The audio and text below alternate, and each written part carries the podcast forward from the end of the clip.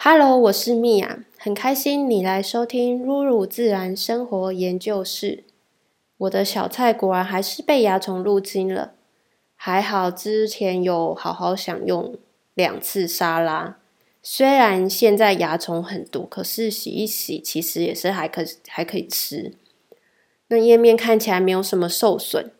之前在电子信里有跟你提过，瓢虫会吃蚜虫。所以有些农家会引进瓢虫来做生物防治，那也因此瓢虫对农家来说是幸运的象征。这个周末我们有去抓瓢虫的幼虫回来，拜托他们帮我们把蚜虫吃掉。然后之后我就一直在观察他们，毕竟只有听过瓢虫吃蚜虫，可是却没有亲眼见过。那瓢虫它比我想象中的动作还要快。之前想象的大概就是那种懒懒的毛毛虫慢慢的蠕动，那看着它们在叶子上爬啊爬，找寻食物。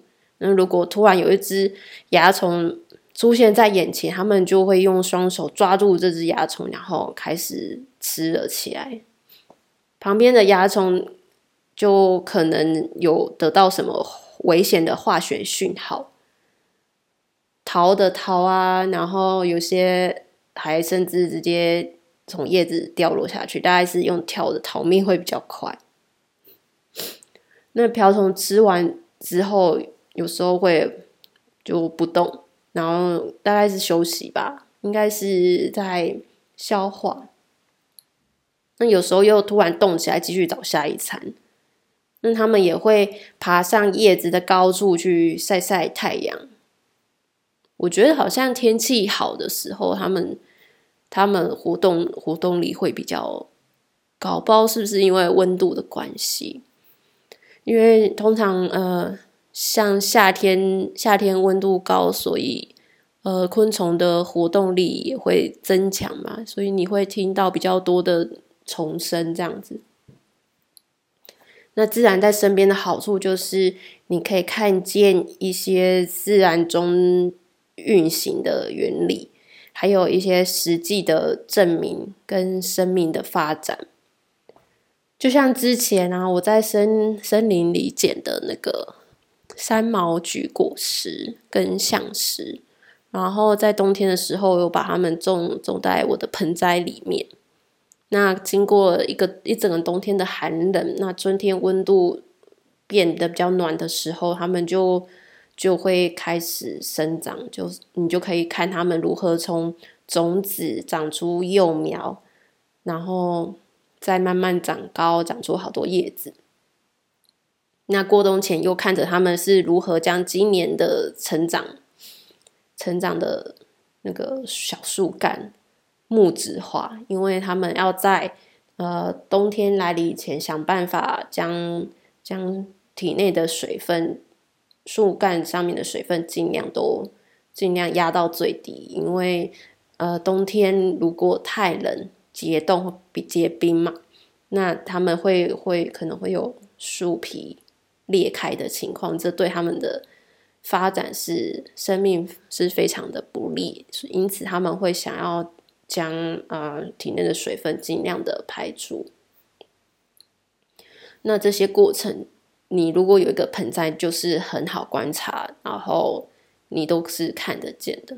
然后，所以现在我在森林里面已经可以认出哪些是三毛菊的幼苗，然后哪些是橡树的幼苗。橡树的幼苗太好认了，因为它就是叶子就是跟大树一样那种可爱的。像是呃像叶的叶叶形，那三毛菊的第一对营养叶呢，它是像蝴蝶的翅膀展开，那形状完全跟三毛菊大树的叶子是不一样的。然后这是很有趣的发现，然后这个有趣的发现，我是在一个除了是自己自己自己种嘛，然后就知道，然后呃，因为我会。会想知道说，哎，那个小小的幼苗，它其实之后是什么样的树，什么样的树？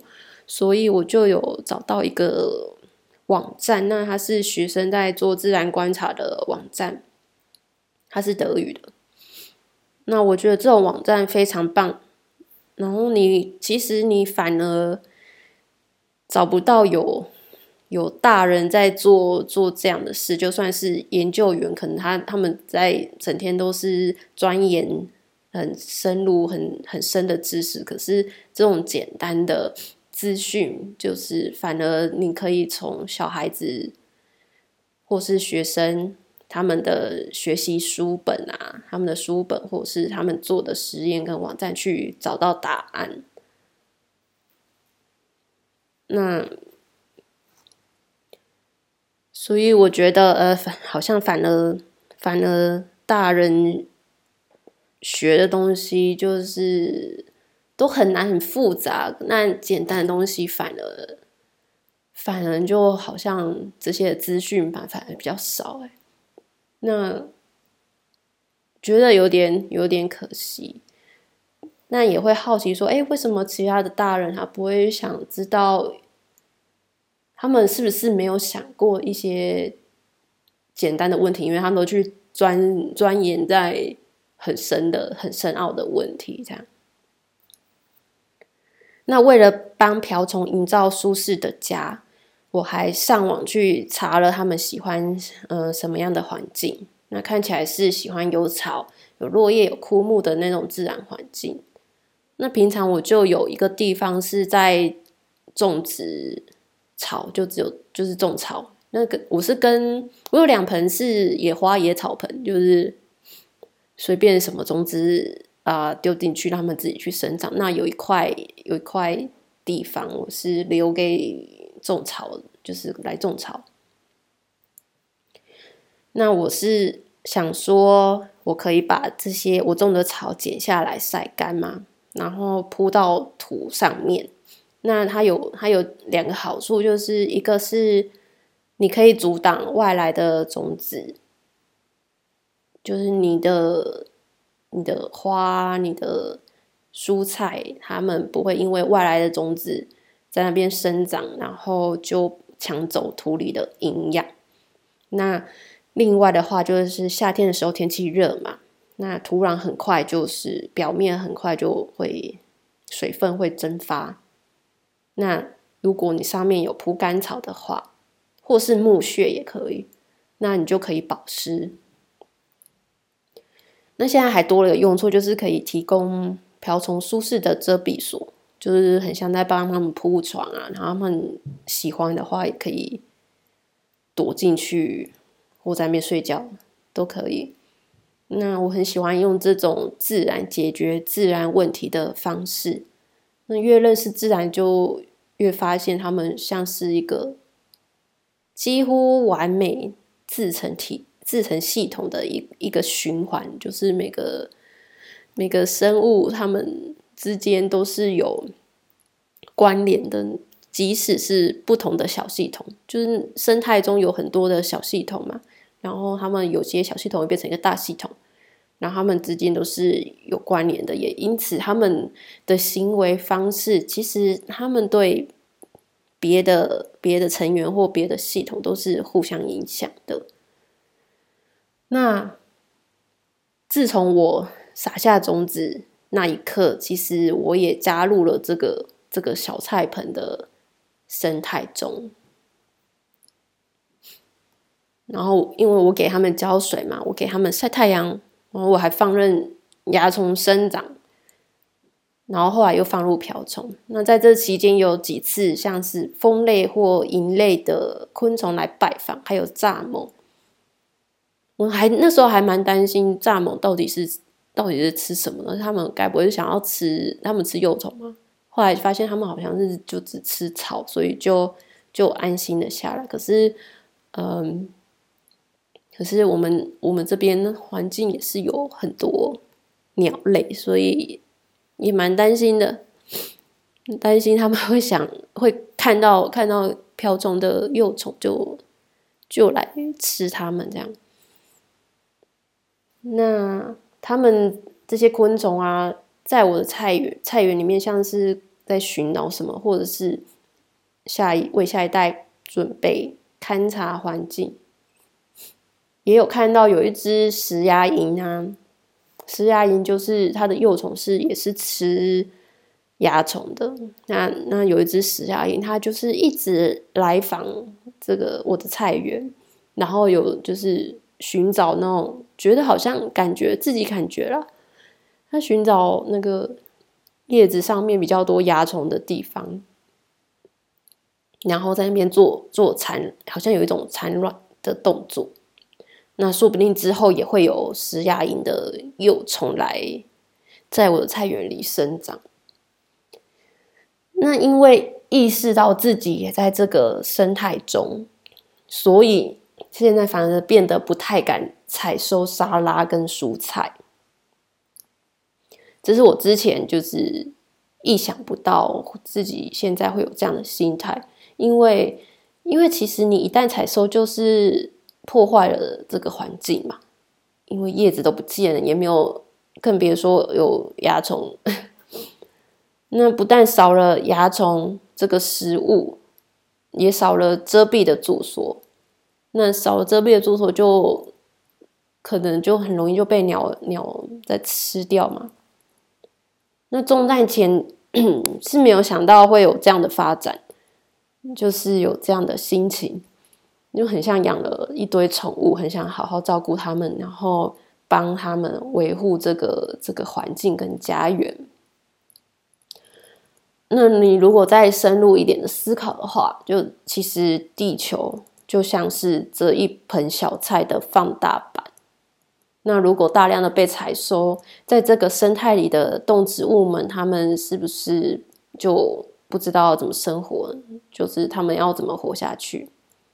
那也许，也许我们人类就是以为自己跳已经跳脱了这个生态圈，毕竟我们平常生活也离自然蛮远的，然后就觉得好像自己不是这个生态圈的一份子，所以做起事情来可能就不会去考虑到其他的成员，他们会不会受到影响。那你如果如果你把自己也纳入这个生态圈去思考的话，你就会发现，就是在做决定之前，你会先试着去关心你的行为有没有对其他成员的影响，然后改渐渐的改变自己的呃生活方式。那希望啊，也是变成一种更永续的生活方式。就像现在呃，大家提倡提倡就是零废弃或者是少塑胶袋嘛。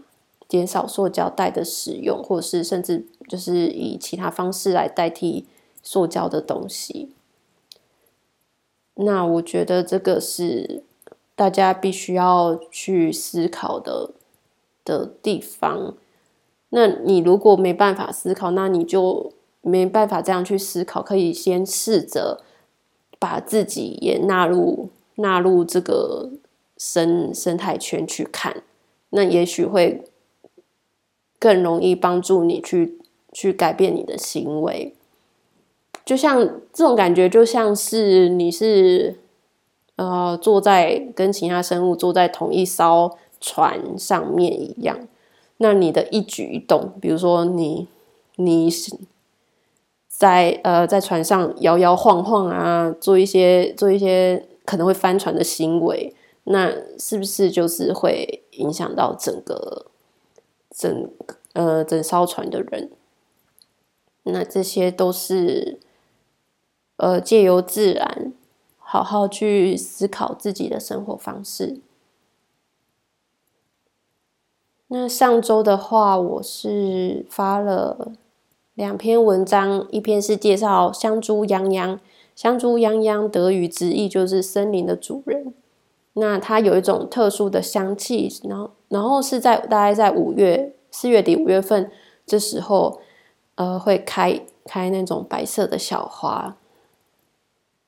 那他们会利用这个特殊香猪泱泱特殊的香气，就是叶子叶子特殊的香气，然后去放加入去酿酒，应该叫做酿酒吧，腌就是浸泡大概。三十分钟的那种腌制的方法，添加帮酒添加一些风味，那你也可以加在呃蛋糕里面。那另外一个贴文是草地布偶，上上周织了一个一片草地布偶，然后还没种花草，那这周可能会慢慢的来完成它。那如果是你，你会想要怎么样一片草地呢？我有写了几个例子在这篇的文章里面。那写完之后，就自己觉得好像每一种每一种类型都蛮美的，都很想要。可是哦，真的很想要自己有一块有一块草地，可是还是会目前还是有一些现实的考量的。那希望这也算是一个梦想吧，希望可以呃慢慢的去实现它。那这礼拜的电子信就到这里喽。希望你这礼拜也有 也有得到一些，从中得到一些灵感。我们下次见哦，再见，拜拜。